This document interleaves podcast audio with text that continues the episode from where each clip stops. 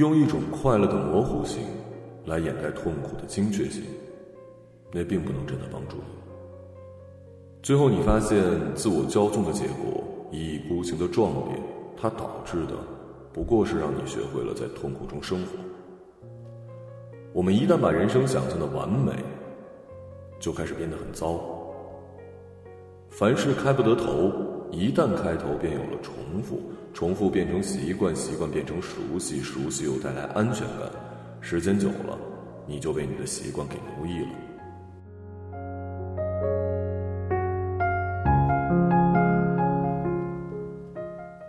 恐惧。想要了解一个人，必须要了解他的恐惧；想要成为更好的自己，也必须首先认清自我的恐惧，并为此奋起一跃。你强大了，恐惧就小了。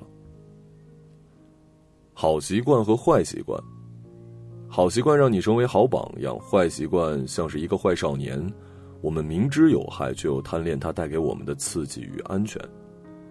我们对生命敏感，习惯舒适安全，一旦跳出舒适区，就觉得自己受了委屈，就会冒出一些失去的鬼话来说服自己。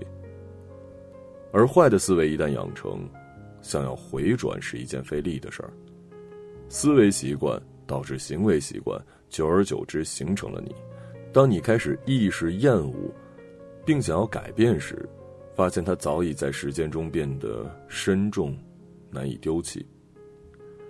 久而久之，在脑中自动生成记忆点，积累多了，心理反应就会变成身体反射。一旦遇到类似的情境发生，就会产生双重效应。永远不要试图把任何责任归咎于别人，自己的状态始终都是自己一手制造的。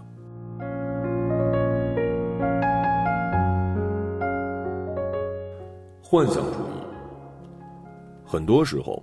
人们用一种痛苦来掩饰另一种痛苦，潜意识里将自己经营的一败涂地的人生嫁祸于他人，或者不可抗力，最终在午夜梦回时心有不甘，把这种不得志归因为命运的不公。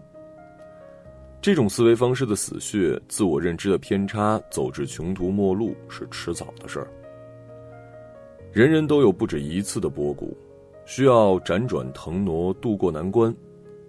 假如某种状态持续了多年没有改善，或者持续掉入相似的洞中，那么只能说明是你自身出现了问题，并且是方向性的错误。理想主义不可怕，可怕的是幻想主义。理想可以成就一个人，幻想可以毁掉一个人。当你深陷沼泽，最明智的事是勇于承认自己的糟糕、偏激与狭隘，这是体面的。把过错归咎于外界，你将无法继续前行。世事残缺，皆因人类的残缺所致，你怎么可能不是其中的一份子呢？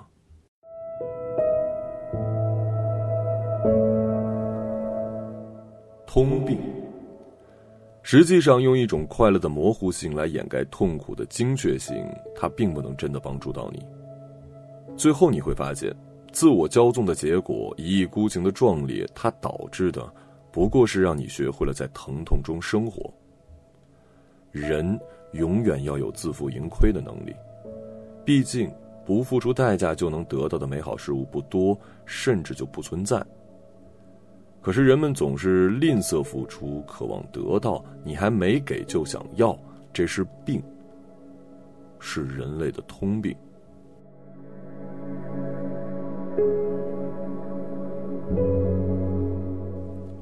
失序，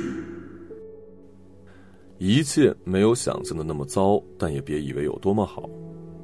山林不修剪会荒芜，花草不灌溉会枯萎，房屋不清理会脏，队伍不管理会乱。我们都被自己宠坏了，习惯做那些让自己安全却有可能失序的事儿，只是不同精神层次、不同身份境遇，个人失序的点不同而已。这是每个人必然要面对的，所以不需要太紧张。只有一点，没陷入别人的处境，就不要轻易的指导别人的人生。这是作为人格健全的人，必须要懂的基本道理。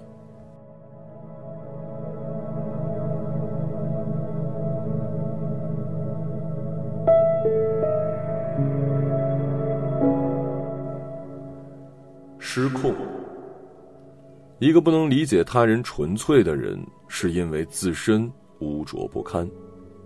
相信世风日上接受自己成为自己的样子接受不代表放弃探索，只有接受才可能更好的去探寻。意思是，稳定状态下做一件事儿，比颠簸状态下做一件事儿更不容易令人失控。允许一朝万念俱灰，也允许一朝踌躇满志。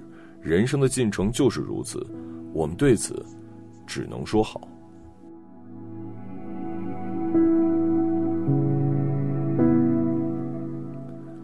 向日葵一样的人。值得学习的是那些金黄色的、仰望阳光的向日葵一样的人，从容生长，阴雨霜雪也不害怕，善待他人，也会在恰当的时候自我取悦，不骄傲不自卑，不妄自尊大，也不妄自菲薄。偶尔允许自己凋落，也知道最终阳光会照耀在自己的身上。向日葵一样的人，是有魔法的。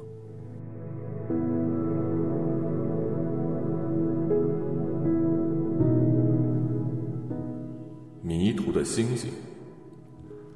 读过毕加索的一句话，他说：“生命的意义就是找到上天给你的礼物，而生活的目的就是把这个礼物送出去。”别花太多的时间在迷失里打转，找到其实很简单。你喜欢的、你适合的、你需要的，无论人还是物，符合这三点，基本就不会错。不渴求成为完美造物，每天只进步一点点。这个世界有时不太友好，若是发光的同时还能为他人照亮道路，也不失为来到人间最好的奖赏。我们都是迷途的星星，却依然试着把黑夜照亮。